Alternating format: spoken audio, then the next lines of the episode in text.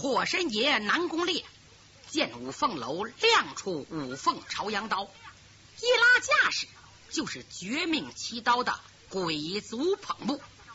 他深知此招的厉害，一旦动手，自己不死即伤。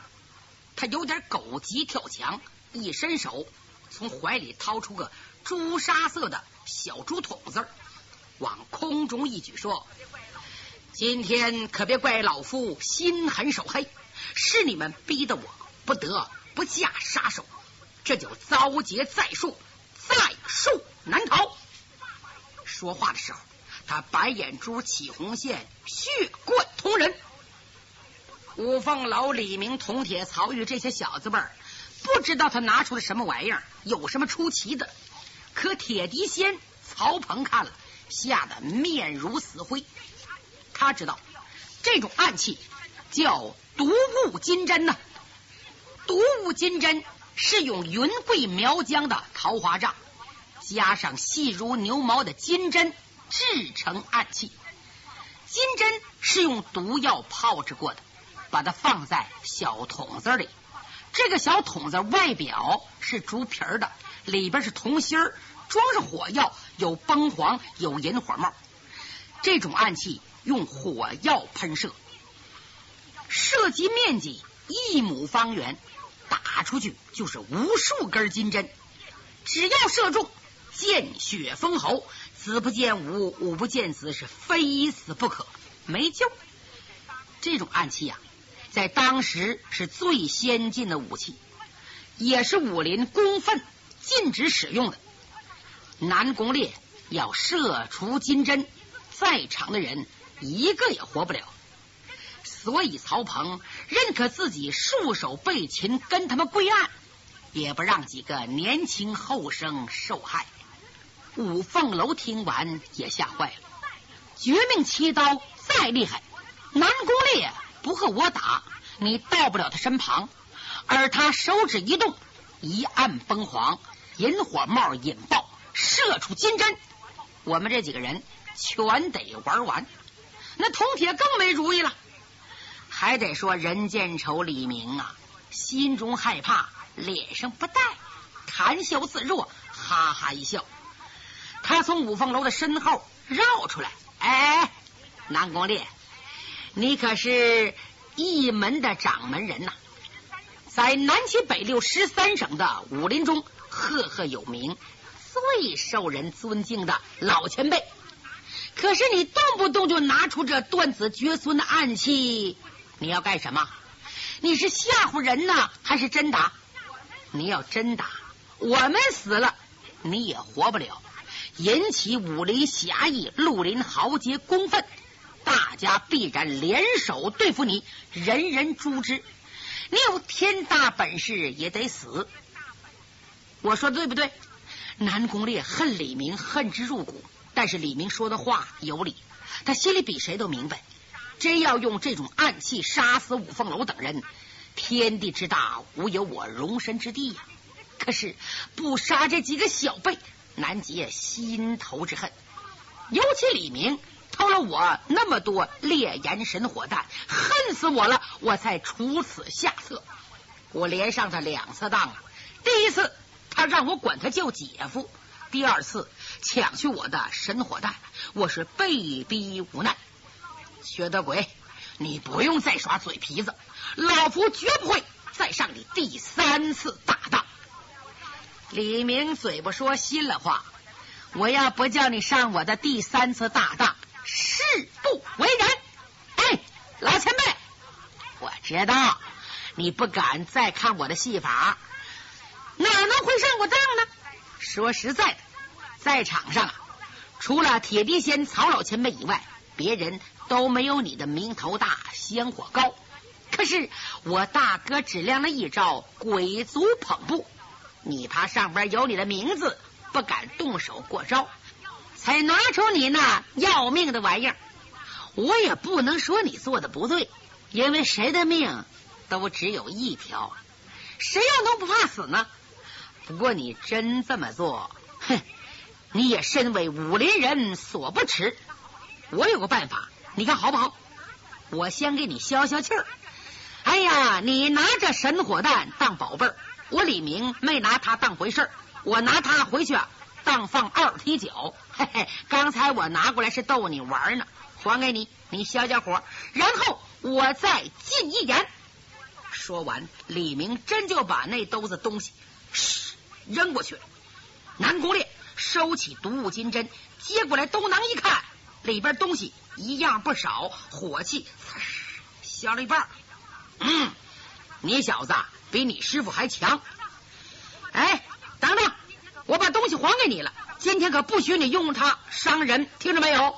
好，冲你小子这么会办事，老夫不用它就是。嗯，君子一言，如白染皂，不许你打火，不许你伤人，听着没有？那今天这个事儿怎么解决呢？难道我两个师弟白白的栽了跟头？曹鹏带不走吗？李明说：“我的意思，你不打暗器，我也不叫五凤楼用五凤朝阳刀胜你，由我和你动手，咱们两个一阵赌输赢。”啊！这句话伙都吃惊啊！就凭李明敢和火神爷比试，那不白给吗？娃娃，你敢和我交手？是啊，要是万一侥幸我放倒你，你说怎么办？南宫烈把嘴一撇，哼，就凭你呀？哎，你别卖狂，我是说，万一侥幸，那你怎么办？嗯，真要是我输了，我甩手一走，你和曹鹏的事一笔勾掉，永不再提。哎，不不不，我只要你和曹老前辈的事。一笔勾销。至于我和家师，你无论何时何地都可以随意去找。我们爷们儿绝不含糊。李明不愧是江湖上出了名的人见愁啊！话说的四面见方，八面见线，一点挑眼的地方都没有。南宫烈一跺脚：“好，我答应你的条件。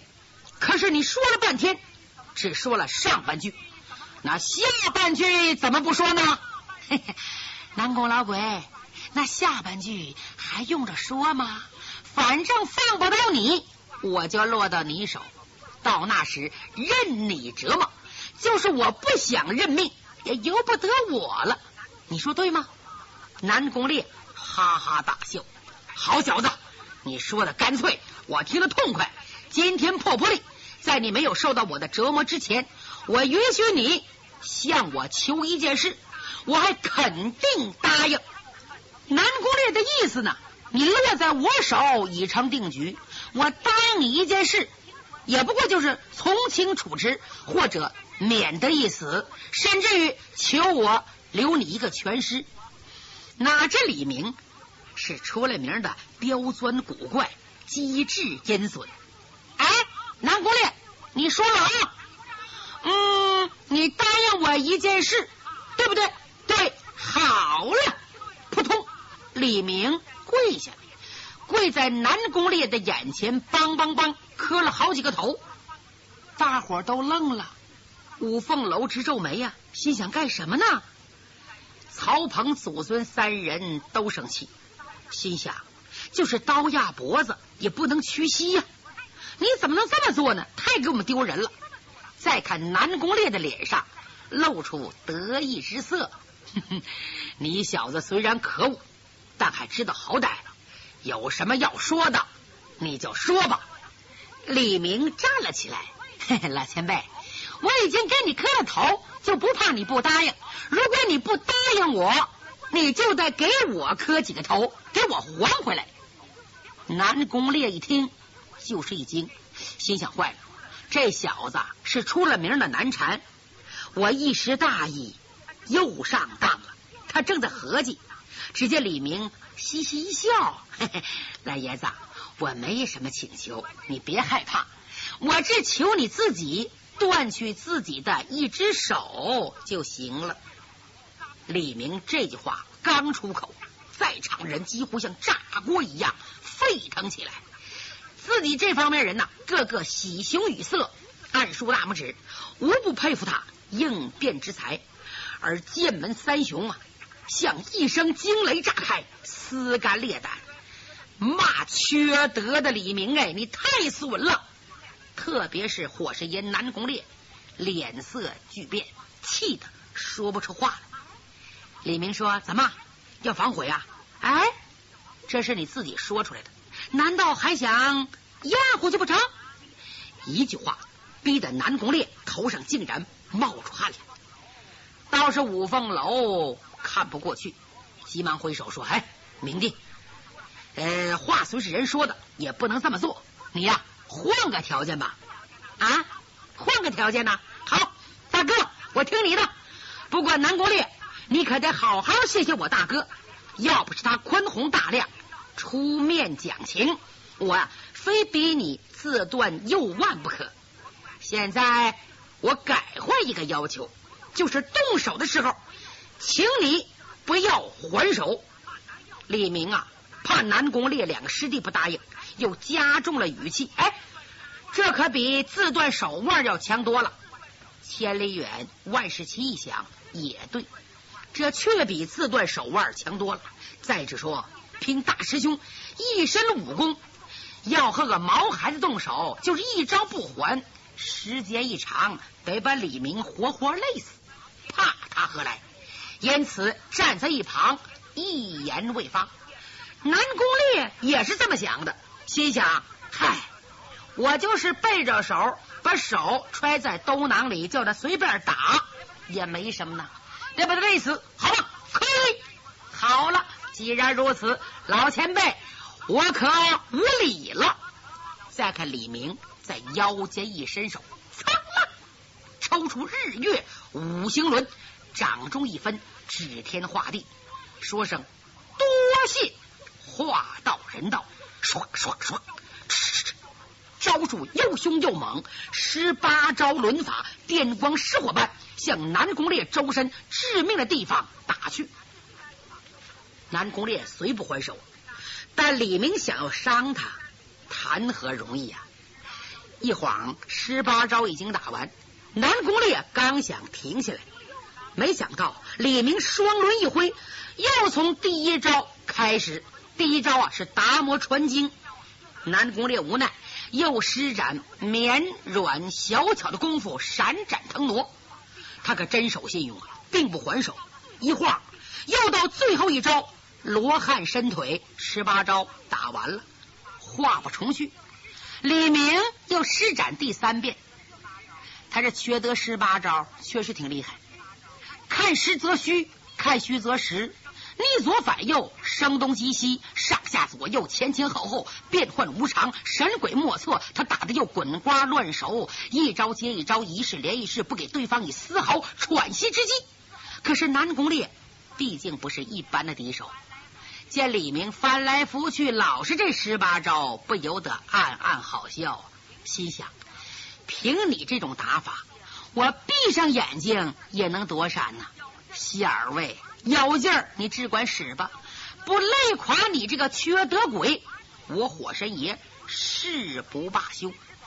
李明连使四遍，手慢了下来，脚步凌乱，鼻拔鬓角，热汗直流。看样子他是拼上了，真有不见输赢，绝不下赌场的决心。他强提真气，又从第一招。达摩传经开始施展到第五遍的十八罗汉手，再看李明气喘吁吁啊！南宫烈知道他已成强弩之末，说不定施展不到罗汉伸腿就得累倒在地。南宫烈把身法也放慢，跟着李明游走。李明好不容易支撑到第十七招。再看他身体摇摇晃晃，脚步踉跄。南宫烈知道李明第十八招罗汉伸腿是取源于十八罗汉中睡罗汉形象。这招啊是双手一齐推向敌人。又知道李明内力已尽，绝无力气伤人。只要自己微微后退，使他双轮砸空，他肯定收不住脚，一跤摔倒。到那个时候，自己便可以尽情折磨这个坏小子。他这么想的，这李明少气无力，使完了第十七招，知道他的罗汉伸腿就要出手了。李明两眼圆睁，猛叫一声：“打！”双轮一分，平推过去。南宫烈身体微微后退，突然李明一抖手，嗨，呜！他把双轮呐抛出去了，一轮。砸向南宫烈的肋巴扇子，一轮砸向小腹。南宫烈没有准备呀，离得又近，再想躲闪不及，就听着一声惨叫，啊！扑通！南宫烈肋骨被打折两根，摔倒在地。这时，李明腾空跃起，大喊一声：“各位还不斩草除根，等待何时？给我上啊！”对，钱刚、曹玉一个个，这个拿大枪，那个拿胖官笔，双双冲了上来。千里远和万世奇见大师兄中了缺德十八手的诡计，身受重创，知道再打下去，有五凤楼在场，也讨不出好。千里远哈腰。背起南宫烈，万世奇奋勇断后，师兄弟三人寻仇而来，结果落得惨败而逃。李明等人眼见剑门三雄窜出殿房外，也不追赶，只听远远的传来麻面鼠千里远的声音：“李明小子，爷爷饶不了你！”他们走了。刚才由于过度紧张，现在大难已过，众人反而愣了一下。半天，小神童猛然嘣跳起多高啊！嘿，好一招神奇的绝技！这下子，南宫老儿不死也得躺上一两个月。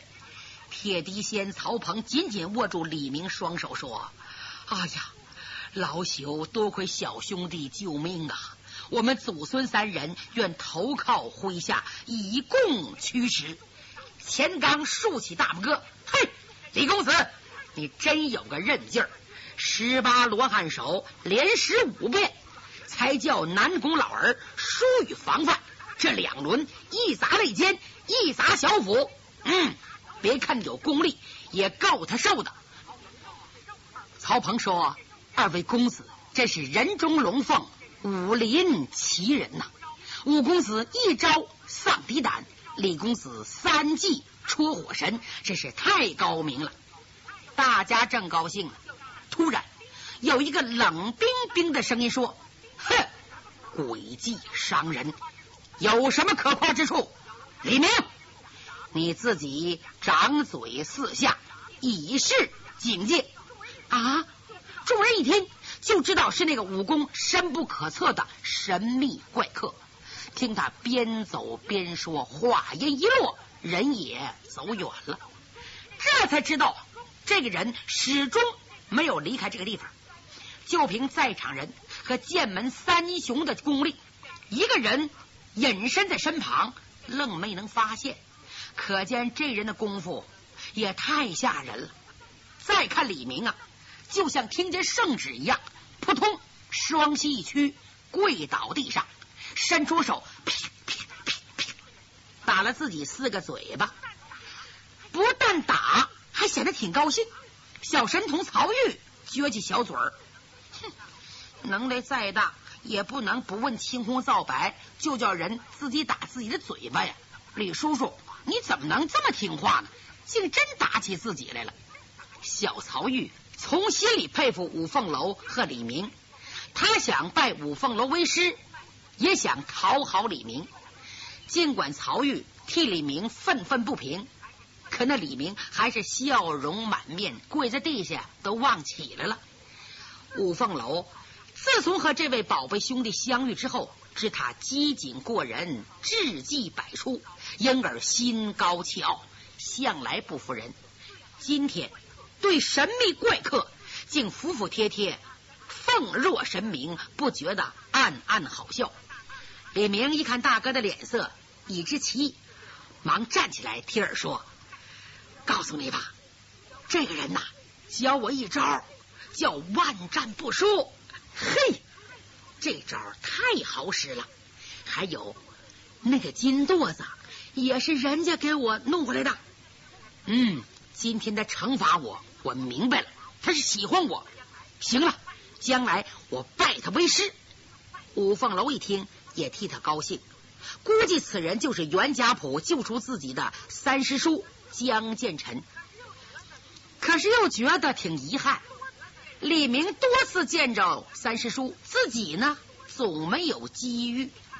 李明一看五凤楼那个样子，就明白了。别着急，大哥，你是他真正徒弟，早晚有机会。好了好了，咱们到屋里坐一会儿吧。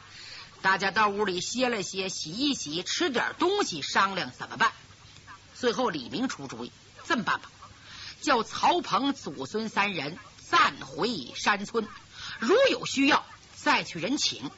小神童不干，怎么也不跟爷爷回去。不行，李叔叔，我跟你走。李明没办法，点头答应。